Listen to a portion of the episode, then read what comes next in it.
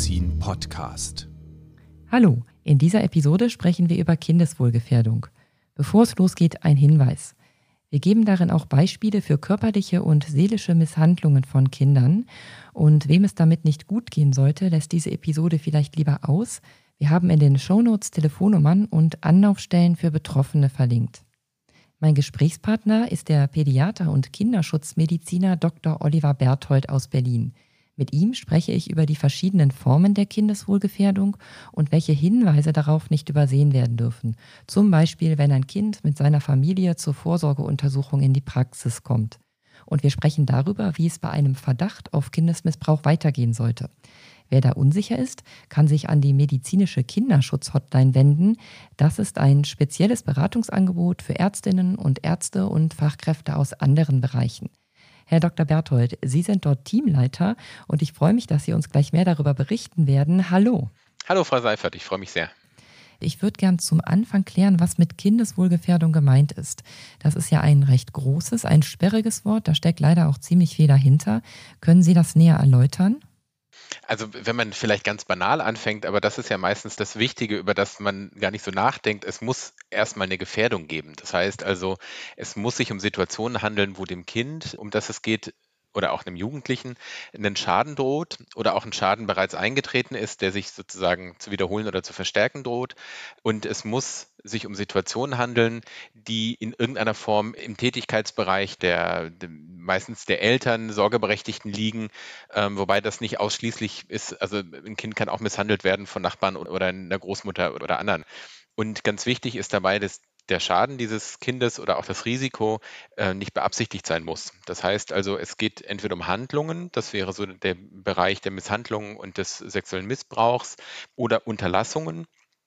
Wo wir, wobei wir bei den Unterlassungen ja tatsächlich eher davon sprechen, verantwortlich für die Bedürfnisse des Kindes sind ja in der Regel die Eltern und Sorgeberechtigten. Das heißt, die Vernachlässigung kann eigentlich in aller Regel nur von den Eltern und Sorgeberechtigten ausgehen. Aber auch da ist es wichtig, dass man weiß, es geht weder um Schuld noch um Absicht, sondern es geht ähm, am Ende um den Effekt, der, der beim Kind ankommt, damit wir von der Kindeswohlgefährdung sprechen können. Sie haben das jetzt schon erwähnt, es gibt verschiedene Formen, bestimmte Definitionen. Es gibt die körperliche Misshandlung, den sexuellen Missbrauch, es gibt die Vernachlässigung. Fehlt da noch was in dieser Auflistung? Nee, die ist von den, von den großen Begriffen her vollständig. Wir unterteilen die Misshandlung und die Vernachlässigung jeweils aber noch in körperliche und emotionale Formen. Und vor allem die Vernachlässigung lässt sich am Ende sehr, sehr stark weiter ausdifferenzieren, ähm, je nachdem, ob es eher um eine erzieherische Vernachlässigung geht. Das heißt also, das Kind wird nicht ausreichend vor Gefahren geschützt, das Kind wird nicht ausreichend ernährt oder altersentsprechend oder witterungsgemäß angezogen. Oder ob es um eine medizinische Vernachlässigung geht, die wir relativ häufig ja gerade auch als Kinderärztinnen und Kinderärzte sehen. Also wenn zum Beispiel notwendige Untersuchungen und Therapien nicht, nicht gemacht werden, so, so lässt sich das noch weiter unterteilen. Wie sieht das auf der emotionalen Seite aus?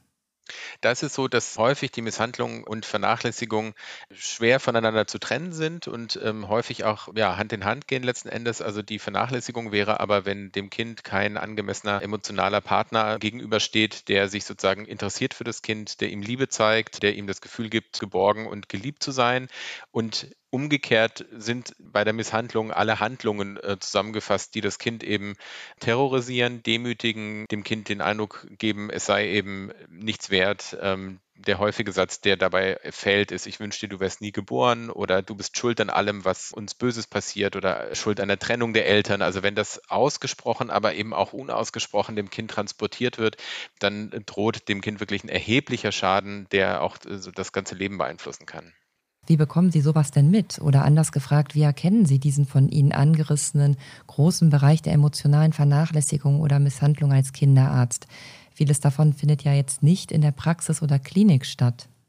Genau, da zeigt sich schon das erste Mal, warum äh, Kinderschutzmedizin immer ein multiprofessionelles Umfeld ist, weil ich das ja als Kinderarzt, der selber im Sprechzimmer sitzt und das Kind nur ganz kurz sieht, mir erschließen sich viele dieser Aspekte ja gar nicht, sondern mir wird das berichtet dann entweder vom Praxispersonal oder im, in der Klinik vom Pflegepersonal, also e-, eben oder auch von Fachtherapeuten, Therapeutinnen, Logopädinnen, Ergotherapeuten, die mit dem Kind mehr Zeit verbringen, die auch ähm, längere Gespräche führen, die dann zurückmelden, da scheint es in der Interaktion große Probleme zu geben.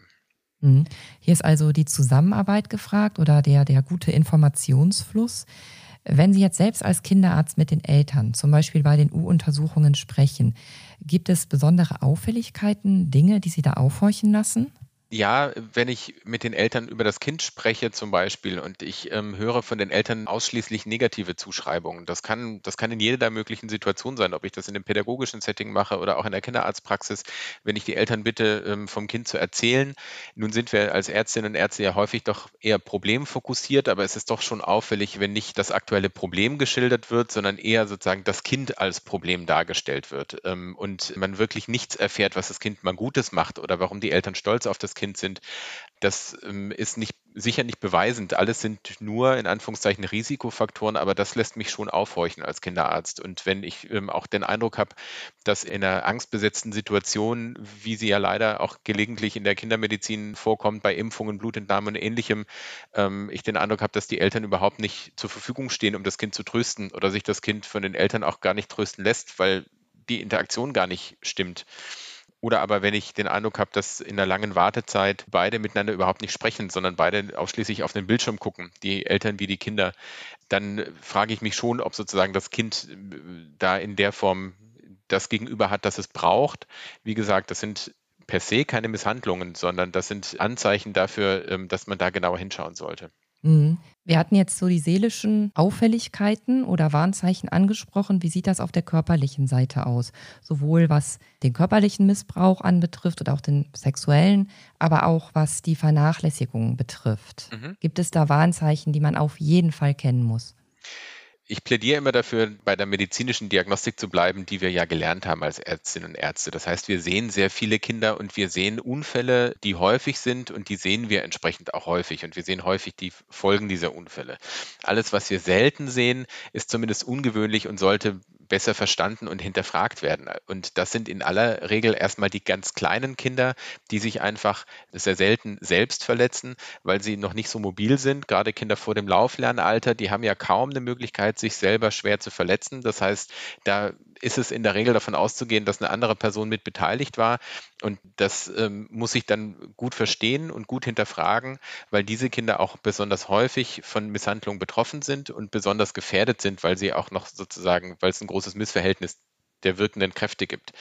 Die älteren Kinder, die können ja selber schon was dazu sagen. Gerade wenn ich ähm, zum Beispiel, was mir auch auffallen sollte, geformte Verletzungen sehe, also vor allem Blutergüsse, Hämatome, die, auf, die einen Gegenstand erkennen lassen, weil das häufig eben Folge ist von, von Misshandlungen mit Gegenständen, wenn Kinder mit Handyladekabeln geschlagen werden, was heutzutage häufiger ist als, als das Schlagen mit dem Gürtel, was man früher ja häufig gehört hat, oder anderen Gegenständen, dann erkenne ich nicht selten den Abdruck eines solchen Gegenstandes am Kind. Und das fällt auf, weil das einfach aus dem üblichen Raster herausfällt. Ein Kind, was sich beim Fußballspielen verletzt, hat andere Verletzungen, auch an anderer Stelle als ein Kind, was geschlagen und vor allem mit Gegenständen geschlagen wird. Aber auch der klassische Handabdruck bei einem Kind ähm, im Gesicht oder auf dem Gesäß, der lässt eigentlich keine Fragen offen. Und das ist was, was nicht übersehen werden darf.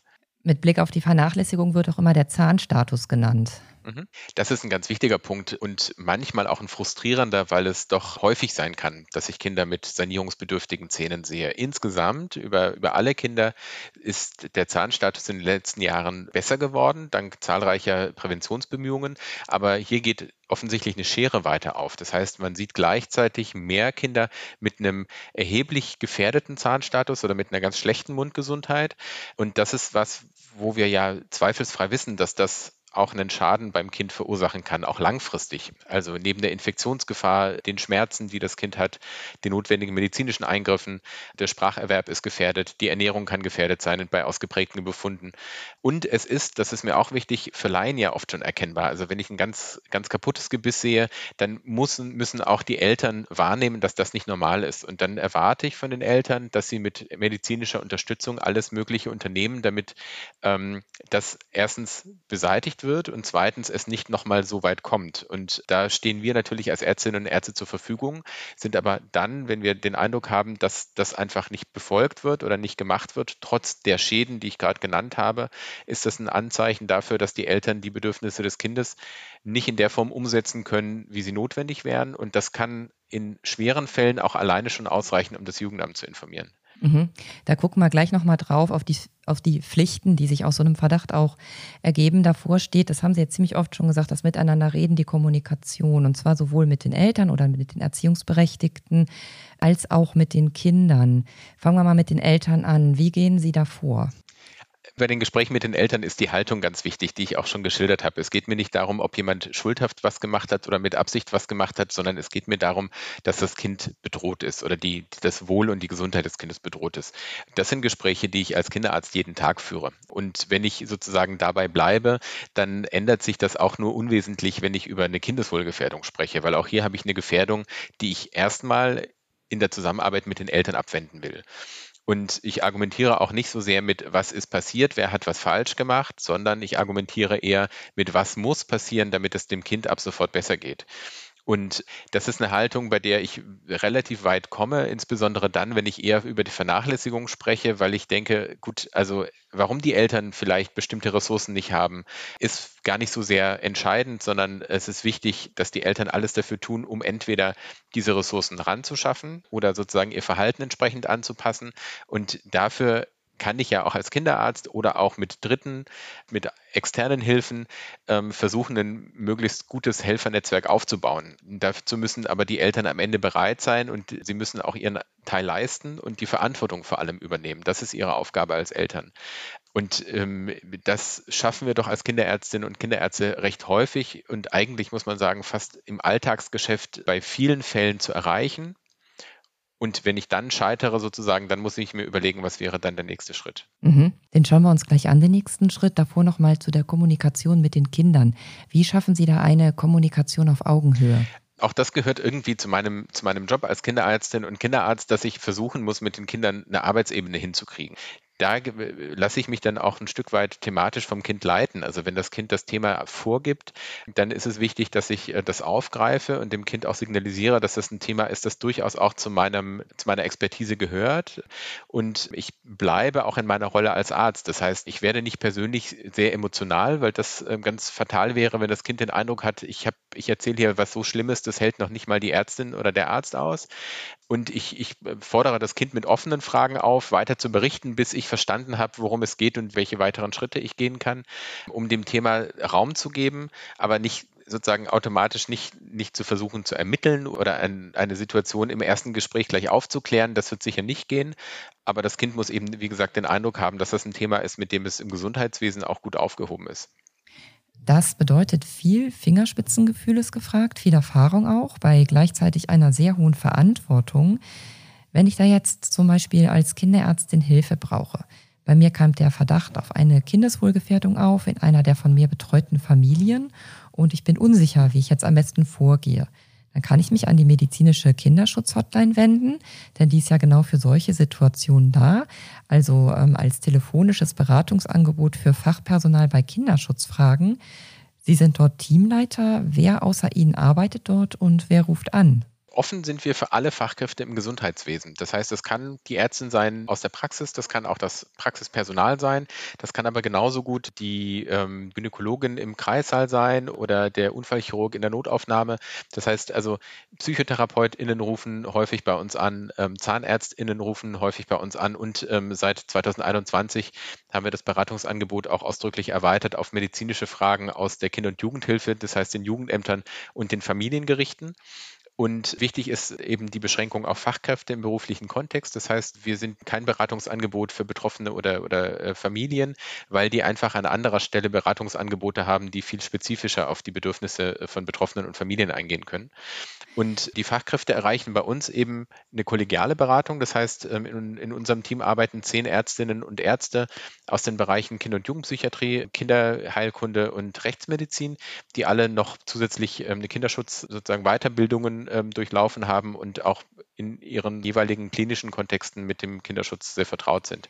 Jetzt hatten wir ja in Deutschland im ersten Corona-Jahr die bis dato höchste Zahl angemeldeten Fällen von Kindeswohlgefährdungen. Das ging dann im Jahr 2021 auch nur leicht zurück auf 59.900.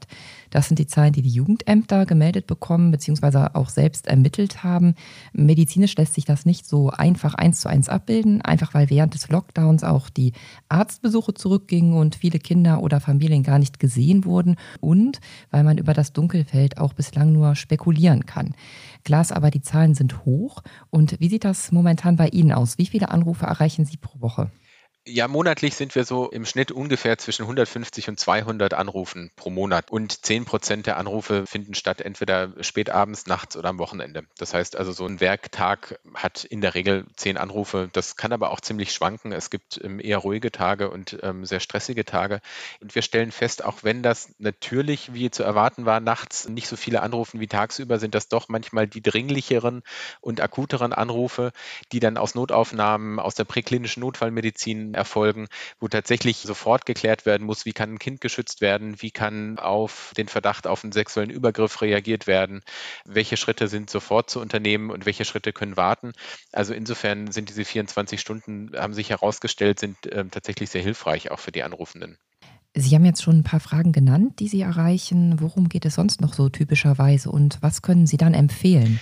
Ganz häufig geht es zunächst mal darum, den Fall gemeinsam zu durchdenken und zu gucken, hat, hat man an alles gedacht? Ist das bisher gut gelaufen oder ähm, hätte man was anders machen können? Wie könnte man sozusagen, was könnte man noch anbieten? Wie könnte man Gespräche noch anders führen? Und dann ganz klar sozusagen die Grundlage jeder Einschätzung ist, ist das, was ich sehe, was mir Sorgen macht, ist das wirklich eine Kindeswohlgefährdung? Das heißt, droht dem Kind einen Schaden, wenn es so weitergeht? Und dann auch, und das ist sozusagen sind ja auch die Kriterien, die dann die Kinder- und Jugendhilfe und letzten Endes das Familiengericht abprüfen würde, wie erheblich ist der Schaden, der dem Kind droht und wie wahrscheinlich ist der Eintritt des Schadens. Das ist durchaus nicht banal, weil wir uns ja immer auch klar machen müssen, gerade wenn wir über zum Beispiel medizinische Vernachlässigung sprechen, das heißt bestimmte empfohlene medizinische Therapien werden nicht durchgeführt, dann muss ich mir einmal vergegenwärtigen, wie ist der vermutete Verlauf einer Erkrankung ohne diese Therapie und wie ist er mit Therapie. Und das abzuwägen ist häufig Gegenstand auch der, der Gespräche und dann letztlich ähm, auch die nächsten Schritte. Das heißt also, die meisten, die uns anrufen, wollen relativ konkret wissen, was könnte denn der nächste Schritt sein? Oder ich habe mir das überlegt, ist das, ist das legitim? Und dann ist das sozusagen Kern der Beratung und es gibt immer mal wieder komplexe Fälle oder langwierige Fälle, wo wir auch einen zweiten oder sogar einen dritten Anruf bekommen zum selben Fall. Das kann man auch durchaus auch so besprechen, dass man sagt, okay, wir besprechen jetzt diesen einen Aspekt und dann können wir gerne uns nochmal zusammen telefonieren, wenn zum Beispiel ein Elterngespräch gelaufen ist, um dann nochmal neu zu gucken. Dann erfahren wir so ein bisschen, wie es weiterging, aber ähm, standardmäßig eigentlich nicht. Haben Sie die Möglichkeit, Befunde auszutauschen? Nein, bisher nicht. Das ist aber auch gar nicht so unbedingt nötig, weil wir inzwischen in Deutschland fast flächendeckend Einrichtungen haben, die das mit einer hohen technischen und natürlich auch medizinischen Expertise anbieten. Das sind in der Regel ähm, rechtsmedizinische Institute, die eben verschlüsselte Übertragung von Bildern ermöglichen, ähm, von Röntgenbildern und ähnlichem. Das heißt, häufig geht es in den Beratungen auch zu gucken, wo in der Nähe der Anrufenden gibt es so eine Einrichtung, wenn diese Fragen so konkret sind. Wobei das sozusagen ist ein kleiner Teil der, der Anliegen. Und wann raten Sie dazu oder wann muss die Person, die anruft, weil eine akute Gefährdung vorliegt, die Schweigepflicht brechen und das Jugendamt informieren? Also wann muss man akut handeln? Mhm. Also wir sind vom Gesetz her gehalten, dass wir tätig werden sollen, wenn wir eine Kindeswohlgefährdung wahrnehmen, beziehungsweise besser gesagt gewichtige Anhaltspunkte. Das heißt, ich muss als Arzt die Kindeswohlgefährdung nicht beweisen, sondern ich muss Anhaltspunkte dafür haben. Und in erster Linie bin ich gehalten, wie ich das in, in anderen Fällen auch mache, versuchen, mit den Eltern eine Lösung herbeizuführen. Wenn das mit mir zur Verfügung stehenden Mitteln nicht geklappt hat und ich mache mir weiter Sorgen, dann bin ich sozusagen wäre der nächste Schritt, das Jugendamt zu informieren, idealerweise die Eltern vorab darauf hinzuweisen, wenn das die Sicherheit des Kindes nicht gefährdet oder wenn ich die Eltern noch erreichen kann. Und da dieses tätig werden zum Schutz des Kindes ähm, im Gesetz mit einem Soll versehen ist, ist das, nennen das die Juristen eine Sollverpflichtung. Das heißt, ich bin schon mehr als befugt. Ich sollte tatsächlich das Kind auch schützen mit den genannten Schritten. Es gibt keine Meldepflicht. Das heißt, ich bin, ich bin nicht per se verpflichtet, das Jugendamt zu informieren, aber ich sollte tätig werden und im Gesetz ist jetzt auch der Passus eingefügt, dass das Jugendamt umgehend informiert werden sollte, wenn das, äh, wenn das Tätigwerden zum, zur Abwehr der Gefährdung akut für notwendig gehalten wird, so sinngemäß. Das heißt also, wenn ich wirklich eine akute Gefahr habe und ich habe den Eindruck, ich habe eigentlich gar keine Zeit, das alles abzuarbeiten, sondern da muss jetzt wirklich gleich was passieren, dann ist unmittelbar die Information des Jugendamtes vom Gesetz her auch vorgesehen und das ist ausdrücklich auch kein Bruch der Schweigepflicht, sondern es ist eine Befugnis. Das heißt, in dem Fall darf ich und soll ich das Jugendamt informieren. Mhm. Es sind zwei Punkte, die mir jetzt in den Kopf kommen. Nämlich einmal diese, diese Formulierung gewichtige Gründe. Ich mhm. mache mir Sorgen, das Kind ist gefährdet. Es ist trotzdem alles irgendwo ja auch noch schwammig. Und auf der anderen Seite, das ist der andere Punkt, ist ja dann doch auch immer dieses Damoklesschwert, ich habe die Schweigepflicht gebrochen und ich durfte es nicht. Mhm. Ähm, wie kommt das zusammen? Das hängt sehr eng zusammen, deswegen, weil der Gesetzgeber sich entschieden hat, die gewichtigen Anhaltspunkte bewusst offen zu halten als sogenannten unbestimmten Rechtsbegriff, um mir als handelnder medizinischer Fachperson einen gro großen Ermessensspielraum zu lassen. Erkennend, dass es im Alltag sozusagen so viele Graustufen gibt, dass es, dass man niemals hätte einen Katalog zum Beispiel schreiben können, wann ich tätig werden sollte und wann ich das Jugendamt informieren soll und wann nicht. Das heißt, tatsächlich, der Ermessensspielraum ist, ist auf meiner Seite, ist zu meinen Gunsten.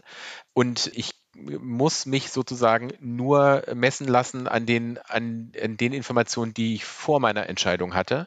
Ich muss die Entscheidung dann auch natürlich gut begründen können. Ich muss mir durchaus auch bewusst sein, dass ich hier auch ein wichtiges Persönlichkeitsrecht, nämlich das Recht auf Verschwiegenheit und auf Schweigepflicht sozusagen, ähm, als geringer eingeschätzt habe als den Schutz des Kindes. Und dann bin ich aber befugt dazu und dann kann eben auch im Nachhinein nicht irgendjemand sagen, also naja, aber im Nachhinein hat sich es nicht bestätigt, das Jugendamt ist zu einem anderen ein, äh, Entschluss gekommen. Also haben sie die Schweigepflicht unberechtigterweise getroffen. Das gilt ja nicht, sondern ich kann ja natürlich auch nicht in die Zukunft sehen, sondern ich muss immer mit den Informationen handeln, die ich habe. Mhm. Jetzt sind Sie nicht nur Teamleiter der medizinischen Kinderschutz-Hotline, sondern Sie sind auch einer der Leiter der Kinderschutzambulanz in Ihrer Klinik, also an den DRK-Kliniken Berlin-Westend. Und Kinderschutzambulanzen sind ja spezialisierte interdisziplinäre Anlaufstellen zur Abklärung von Kindeswohlgefährdung. Da kann es dann vermutlich auch eine Empfehlung sein, ein Kind dorthin zu überweisen, richtig? Das ist ein ganz häufiger, eine ganz häufige Empfehlung, wenn es darum geht, dass man zum Beispiel mit einem multiprofessionellen Ansatz, das heißt, das Kind sollte dann möglichst auch noch kinderpsychiatrisch gesehen werden und es sollte eine soziale Anamnese erfolgen und möglicherweise weitere medizinische Fachdisziplinen wie zum Beispiel Kindergynäkologie oder, oder auch Röntgenbilder sollten geschehen. Das sind ja Situationen, die in der Praxis völlig undenkbar sind. Und ähm, solche Kinder müssen ohnehin weiterverwiesen werden und so wie Kinder in der Kinderarztpraxis mit ja, komplexeren Erkrankungen Erkrankungsbildern standardmäßig an andere Einrichtungen überwiesen werden, ins Krankenhaus oder in der Fachambulanz. So empfehlen wir das im, äh, bei Verdacht auf eine Kindesmisshandlung oder auf einen sexuellen Missbrauch, die über die Fähigkeiten der Praxis hinausgeht, rein rein fachlich vom Setting her, empfehlen wir die Überweisung an eine Kinderschutzambulanz, weil genau dort das getan werden kann. Da sind verschiedene ärztliche äh, Fachdisziplinen und verschiedene Berufsgruppen tätig, die eben ein Kind ganz umfassend ähm, einschätzen können. Wie lange bleiben die Kinder dann dort? Ist das dann auch eine stationäre Möglichkeit, dass die aufgenommen werden? Na, Ambulanzen sind ambulant tätig. Das heißt, die Kinder werden üblicherweise tatsächlich im äh, Verlauf eines Tages gesehen. Natürlich kann man Folgetermine vereinbaren, wenn das nötig ist. Ähm, aber es ist in der Regel eben nicht mit einer Übernachtung verbunden. Es sei denn, es wird entweder in der Kinderarztpraxis oder in der Kinderschutzambulanz dann in der Regel aus medizinischen Gründen festgestellt, dass eine Situation so schwerwiegend ist, dass das Kind stationär aufgenommen werden muss. Das kann entweder eine psychiatrische Notwendigkeit sein oder auch eine somatische. Wenn eine Kinderschutzambulanz oder eine Kinderarztpraxis zu dem ähm, zu der Einschätzung kommt, dass ein Kind in seltenen Fällen zu Hause so akut gefährdet ist, dass es eigentlich nicht mehr nach Hause kann, dann ist allerdings das Jugendamt zuständig, um für den Schutz des Kindes zu sorgen. Das ist keine Aufnahmeindikation ins Krankenhaus in aller Regel. Jetzt haben wir in der Kinderschutzambulanz die verschiedenen medizinischen Fachrichtungen. Wir haben die psychologische Seite, wir haben das Jugendamt, wir haben die Kitas, wir haben die Schulen diese ganzen verschiedenen Berufsgruppen, dass die besser zusammenarbeiten, das war ein Ziel der S3-Leitlinie, der Kinderschutzleitlinie von 2019. Da ging es dann zum Beispiel auch um die Etablierung von multiprofessionellen Kinderschutzgruppen. Mhm. Hat das geklappt? Ja, die ähm, Leitlinie ist ganz klar ein Meilenstein gewesen. Einfach erstens deswegen, weil tatsächlich dieser multiprofessionelle Gedanke da so stark verankert ist alleine die Tatsache, dass diese ganzen Fachgesellschaften gemeinsam daran gearbeitet haben, hat dazu geführt, dass dieses, diese Haltung und dieses Wissen auch in die Fach, ähm, Fachgruppen sozusagen rein diffundiert ist. Und tatsächlich ist es so, dass die Leitlinie ja relativ klar vorgibt, wie so eine multiprofessionelle Einrichtung auszusehen hat. Und es ist nicht erst seit der Leitlinie, aber seitdem natürlich auch nochmal besonders kommt es immer mehr zur auch Akkreditierung von entsprechenden Einrichtungen durch die Fachgesellschaft, sodass man jetzt deutlich mehr multiprofessionelle Kinderschutzgruppen sieht und hat in Deutschland als, als vorher. Das war schon ein ganz wichtiger Punkt. Das heißt, da wurden Strukturen geschaffen, die uns auf jeden Fall weitergebracht haben bei dem Thema. Man muss da sagen, an dieser Leitlinie haben wir nicht richtig informiert, sind über 80 Fachgesellschaften und Organisationen zusammengearbeitet. Also allein das ist natürlich eine Riesenleistung. Wie sieht das denn aus? Die Leitlinie ist von 2019. Wird die aktualisiert werden? Ja, die Leitlinien müssen in regelmäßigen Abständen aktualisiert werden, damit sie gültig bleiben. Das ist im Moment bei der Kinderschutzleitlinie eben auch der Fall. Das Problem ist gerade, dass die Finanzierung offen ist für die, für die Aktualisierung der Leitlinie, weil sozusagen durch den Umfang und durch den Einbezug so vieler Fachgesellschaften ist die Leitlinie auch relativ teuer. Ähm, das muss moderiert werden. Die entsprechende wissenschaftliche Evidenz muss gesammelt werden. Und im Moment ist meist meines Wissens die Finanzierung offen. Das heißt also, das ist immer jetzt gerade äh, eine, eine wichtige politische Forderung auch der KinderschutzmedizinerInnen, dass es eine Finanzierung für die, für die Fortsetzung bzw. für die Aktualisierung der Leitlinie geben muss, weil die wirklich uns sehr stark vorangebracht hat, auch in Deutschland. Zum Abschluss, Herr Dr. Berthold, das Thema ist ja ein belastendes, das muss man schon auch sagen. Wo nehmen Sie oder woher kommt Ihre Motivation, sich ganz speziell damit auseinanderzusetzen und sich weiterzubilden und da heute eben der Experte zu sein, der Sie sind? Ich habe die Motivation daraus gezogen, ähm, weil ich relativ früh gemerkt habe, dass so belastend das Thema sein kann und vor allem so groß die Angst vor dem Thema auch war am Anfang, dass das abnimmt, je mehr man sich damit beschäftigt. Das, die Erfahrung machen wir als Ärztinnen und Ärzte ja ganz oft. In dem Moment, wo wir uns genauer mit einem Fall beschäftigen oder mit, mit, einem, mit einem Thema beschäftigen, stellen wir fest, je mehr ich darüber weiß, desto mehr verliert das die Angst. Und so hat sich auch die Motivation nach und nach entwickelt, zu sehen, dass wir für die Kinder ja auch eine Menge erreichen können und dass eine gute Kinderschutzmittel Rechtsmedizin vielleicht die Präventionsmedizin ist, die mit den größten Impact hat auf das Leben der Patienten, weil wir umgekehrt ja wissen, was für unglaublich äh, belastende Lebensverläufe entstehen können, wenn, wenn Gewalt, sexualisierte Gewalt, körperliche und emotionale Gewalt gegen Kinder nicht rechtzeitig erkannt und behandelt wird und dass durchaus somatische und psychiatrische Erkrankungen zu einem großen Teil auch auf belastenden Kindheitserfahrungen beruhen. Das heißt also, das Wissen um die Präventionschancen, die wir als KinderschutzmedizinerInnen haben, die sind wirklich ein ähm, erheblicher Antrieb. Herr Dr. Berthold, wenn Sie jetzt am Ende dieses Gesprächs ein Fazit noch mitgeben können an Kolleginnen, an Kollegen oder andere involvierte Berufsgruppen, was würden Sie da sagen? Na, das schließt an das an, was ich so als meine eigene Motivation empfunden habe, wenn Sie feststellen, dass das Thema Sie belastet und dass Sie sozusagen Sorge haben, dass ein Kind ähm, gefährdet sein könnte, dann hilft es Ihnen und dem Kind am meisten, wenn Sie hingucken und wenn Sie sich beraten lassen und wenn Sie was unternehmen. Weil aus meiner Sicht ist das auch eine Art Burnout-Prophylaxe, wenn wir eben hingucken und Fälle gut lösen, zumindest nach unseren Kräften gut lösen, weil das am Ende des Tages wesentlich motivierender ist als die Sorge, dass wir weggeguckt haben oder etwas nicht erkannt haben. Also nicht wegschauen, sondern handeln, so möchte ich das mal zusammenfassen. Und Kinderschutz geht alle an. Herr Dr. Berthold, ich bedanke mich ganz herzlich für das Gespräch. Sehr gerne, vielen Dank. Die Nummer der medizinischen Kinderschutzhotline ist die 0800 19 210 00. Die finden Sie auch in den Show Notes, genauso wie die Anlaufstellen für Betroffene, Listen mit Kinderschutzambulanzen und Zentren, Fachinformationen und die Website der Deutschen Gesellschaft für Kinderschutz in der Medizin. Da kann man sich zum Beispiel unter dem Stichpunkt Fortbildung informieren. Ich bin Birte Seifert. Ich bedanke mich, dass Sie zugehört haben. Bis zum nächsten Mal. Tschüss. Die in diesem Podcast vermittelten Inhalte unterliegen dem wissenschaftlichen Wandel des Faches und erheben nicht den Anspruch auf Vollständigkeit. Sie können weder als Grundlage für eine Diagnosestellung noch für den Beginn, die Änderung oder die Beendigung der Therapie einer Erkrankung herangezogen werden. Sie ersetzen in keinem Fall eine persönliche ärztliche Beratung.